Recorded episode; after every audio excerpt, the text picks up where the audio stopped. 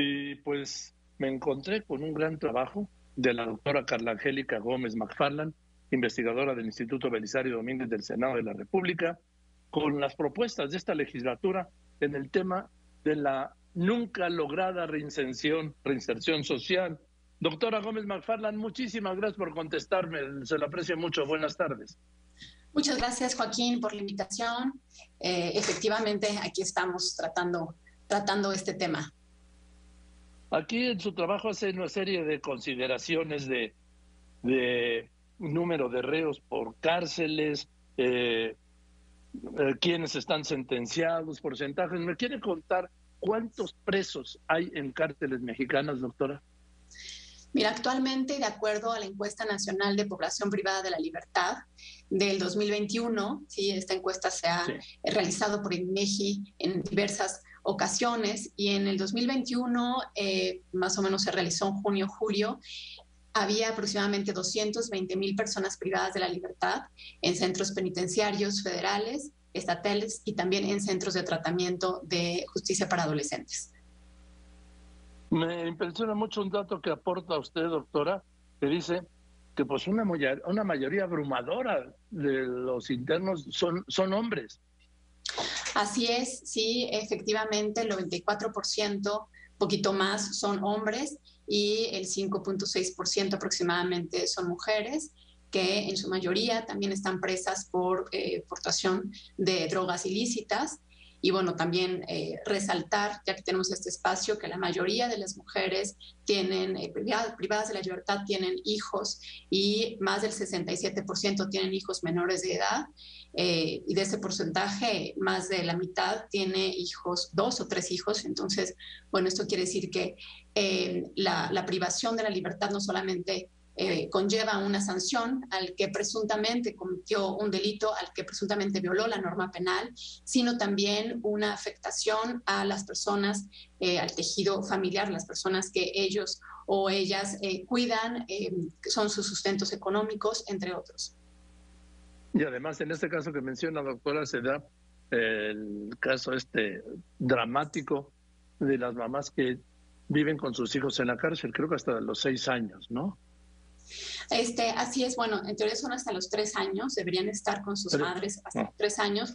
Eh, sin embargo, bueno, eh, esto, aunque no lo abordo en esta investigación, se aborda en otra investigación que más o menos se publicó hace unos cinco años, en donde la situación de las niñas y los niños menores de tres años que viven con sus madres en prisión es bastante eh, denigrante, es decir, no solamente nacen, eh, crecen, se van desarrollando en la primera infancia en las cárceles, sino que el proceso de separación muchas veces ya se ha dado casos donde es muy abrupta la separación que tienen con sus madres. Y bueno, hay varias asociaciones civiles eh, que dan eh, este, este servicio, este apoyo y van acompañando tanto a las madres como a los, como a los niños ¿no? en esta separación. Sí, sí, ese, desprendimiento es terrible, es devastador para el menor y para la madre.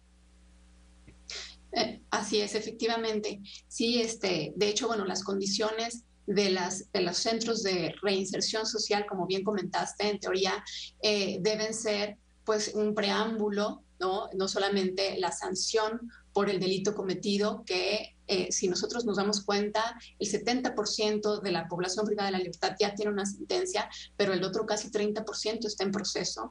Eh, incluso con el sistema penal acusatorio, lo que se intentó es que justamente no fuera este sistema inquisitivo, sino fuera un sistema en el cual realmente hubiera estas evidencias para eh, pues acusar al, presunto responsable y de alguna manera seguir el proceso si se amerita en una prisión preventiva oficiosa, dependiendo de los delitos o del delito al que se le esté inculpando. Si no, pues se puede seguir este proceso penal fuera de, las cárceles, porque bueno, lo que está pasando es que las cárceles están, se están sobrepoblando y es mucho más complicado lograr una, una efectiva vida intracarcelaria. ¿No? con pleno respeto a los derechos humanos. Eh, hemos visto en diferentes, en el censo del sistema penitenciario, de centros federal y estatales y también en la encuesta nacional de personas privadas de la libertad, que hay un casi 100% de ocupación en promedio, pero hay cárceles, por ejemplo, en el Estado de México, donde la ocupación es más de 250%. Es decir, que las camas útiles pues no son, no son suficientes, si bien hay estados de la República eh, donde, por ejemplo, Yucatán, donde hay una ocupación que incluso sobran camas, bueno, hay otros estados de la entidad, como es el Estado de México o incluso Nayarit, donde no hay camas suficientes ni siquiera. Entonces, claro que si internamente la, vida no se presta para tener un desarrollo personal, eh, pues el, proceso de transición a la liberación tampoco hay un seguimiento. Y sí quería, quiero comentar que en el 2021 se tuvo aproximadamente 606 mil egresos de los centros penitenciarios. Y bueno, no hay un seguimiento, no hay un registro para saber pues quiénes son, dónde están esas personas y si realmente pues, pudieron reinsertarse. Eh, esto por qué afecta y por qué nos tiene que afectar a nosotros y preocupar como ciudadanos, es porque justamente también inciden en reincidencia delictiva. No podemos hablar de seguridad pública si no se habla de una reinserción efectiva y también o sea, del sistema penitenciario, como bien comentaste, y por lo tanto de un seguimiento y un sistema postpenitenciario, ¿no? que no se está abordando, que no se está dando un presupuesto conveniente. O sea, doctora Gómez Parlan, salieron 106 mil internos, por dar una cifra, de los cuales hoy no se sabe dónde están a qué se dedican absolutamente nada.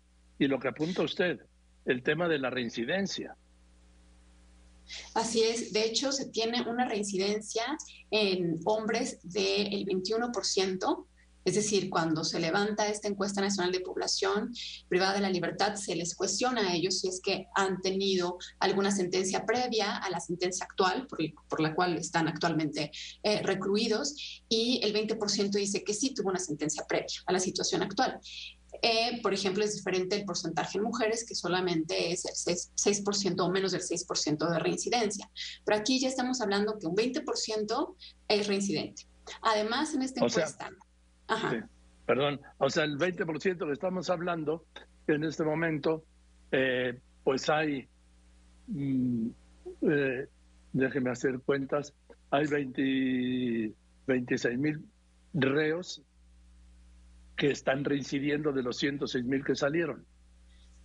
Por decir un ejemplo, digo, no es tan directa la cuenta, pero sí, efectivamente. No, pero vamos, aproximadamente. Así es, así es, efectivamente es un aproximado en el que dice, bueno, egresan 106 mil personas y se tiene un porcentaje de reincidencia del 20%, bueno, ¿cuántas personas ya están a punto o están cometiendo de nuevo delitos?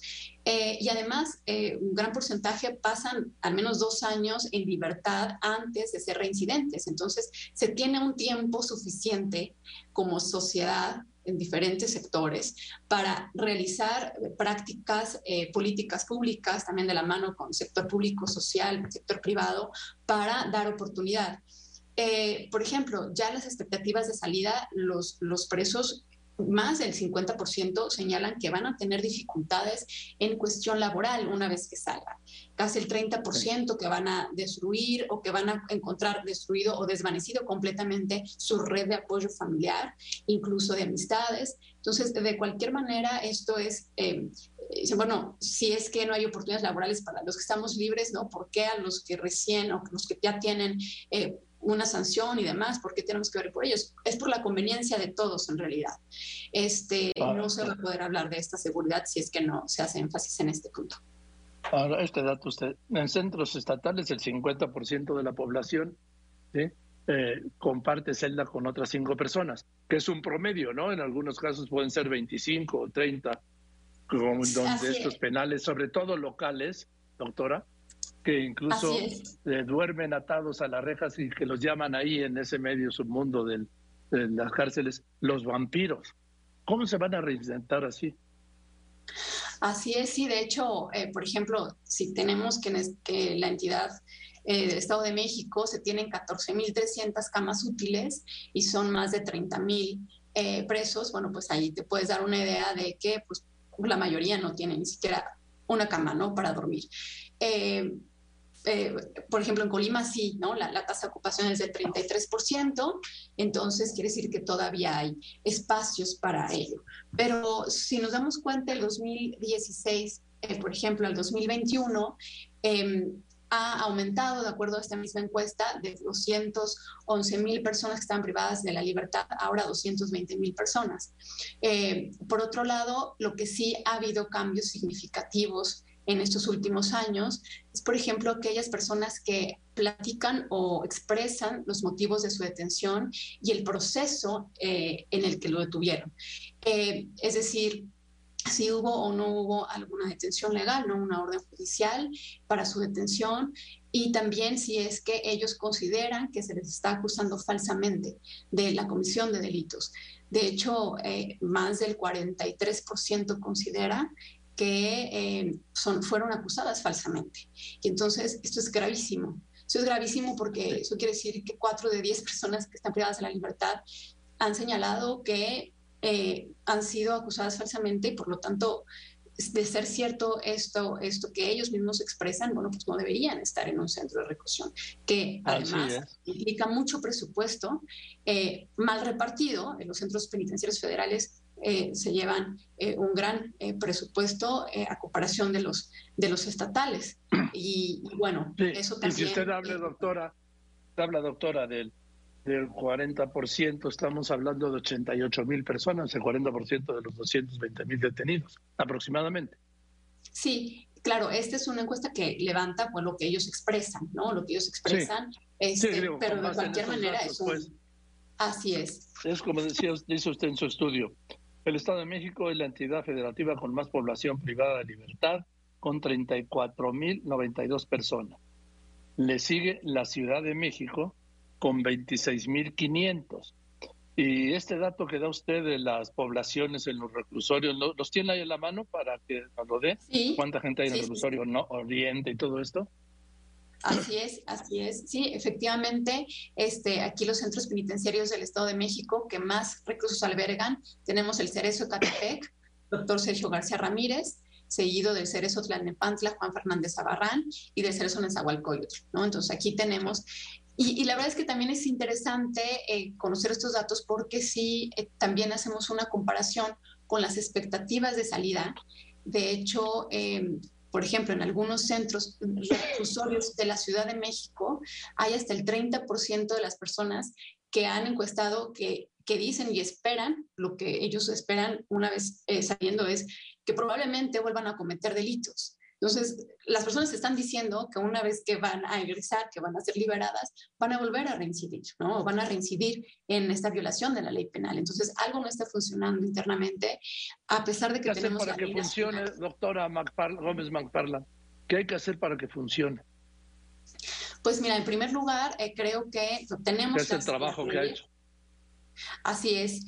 Hay varios programas y hay programas incluso en eh, en, el, país, sobre todo en otros países, hay, hay programas en los que sí se pueden comparar algunos factores que pudiéramos utilizar aquí para programas o políticas públicas de transición, eh, en el que em, una vez que ya se dicta una sentencia, que sabemos aproximadamente el tiempo que va a estar la persona eh, recluida y eh, hacer este, este proceso, este plan de vida y esa transición.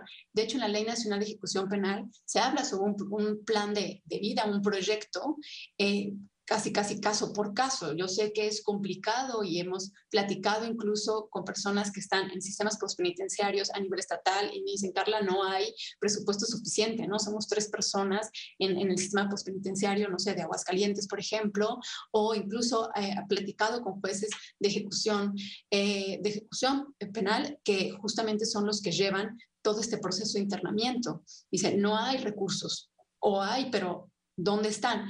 Eh, de hecho, bueno, no está en esta investigación, pero sí hay contratos que se han dado a, em, pues para, empresas particulares para que lleven parte de los servicios de los centros penitenciarios federales, por ejemplo. Y bueno, ahí creo que también en cuestión de, transparencia y rendición de cuentas vale la pena em, pues echarse un clavado a estas cifras, eh, porque eh, en las cárceles federales, eh, de acuerdo al gobierno federal, a este gobierno, 3 mil pesos este, diarios se gastan por un reo. Y entonces, ¿cómo 3 mil pesos son por cada uno de los reos? ¿Y dónde están? No? ¿Dónde está eh, justamente la calidad dentro y la transición y una vez el seguimiento, una vez que, una vez que, que salen. Además, doctora Gómez Barlán, no Gómez Barlán, esto que va a decir, 3 mil pesos diarios son 180 mil pesos al mes.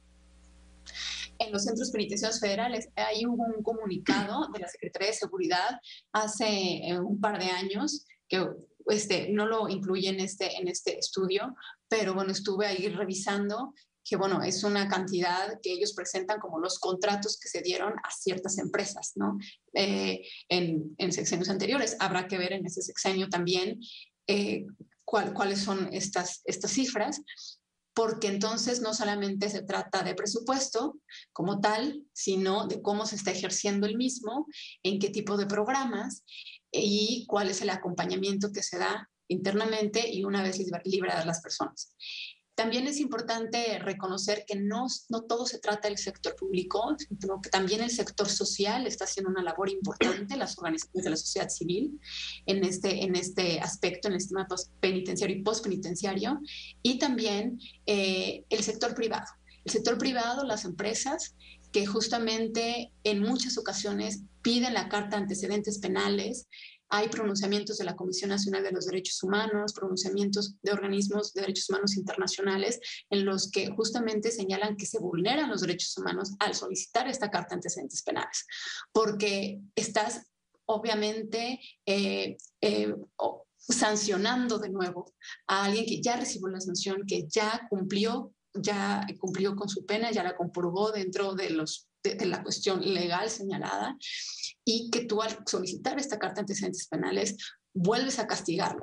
Y entonces limitas este derecho humano al trabajo y obviamente a la reinserción social efectiva. Bien. Pues doctora Carla Angélica Gómez McFarland, le aprecio mucho su generosidad de contestarme el teléfono. No cabe duda que domina el tema y además es un tema gravísimo y un tema que nunca se ha podido resolver, la reinserción o readaptación social en México. Le mando un saludo, buenas tardes. Buenas tardes, Joaquín, muchas gracias.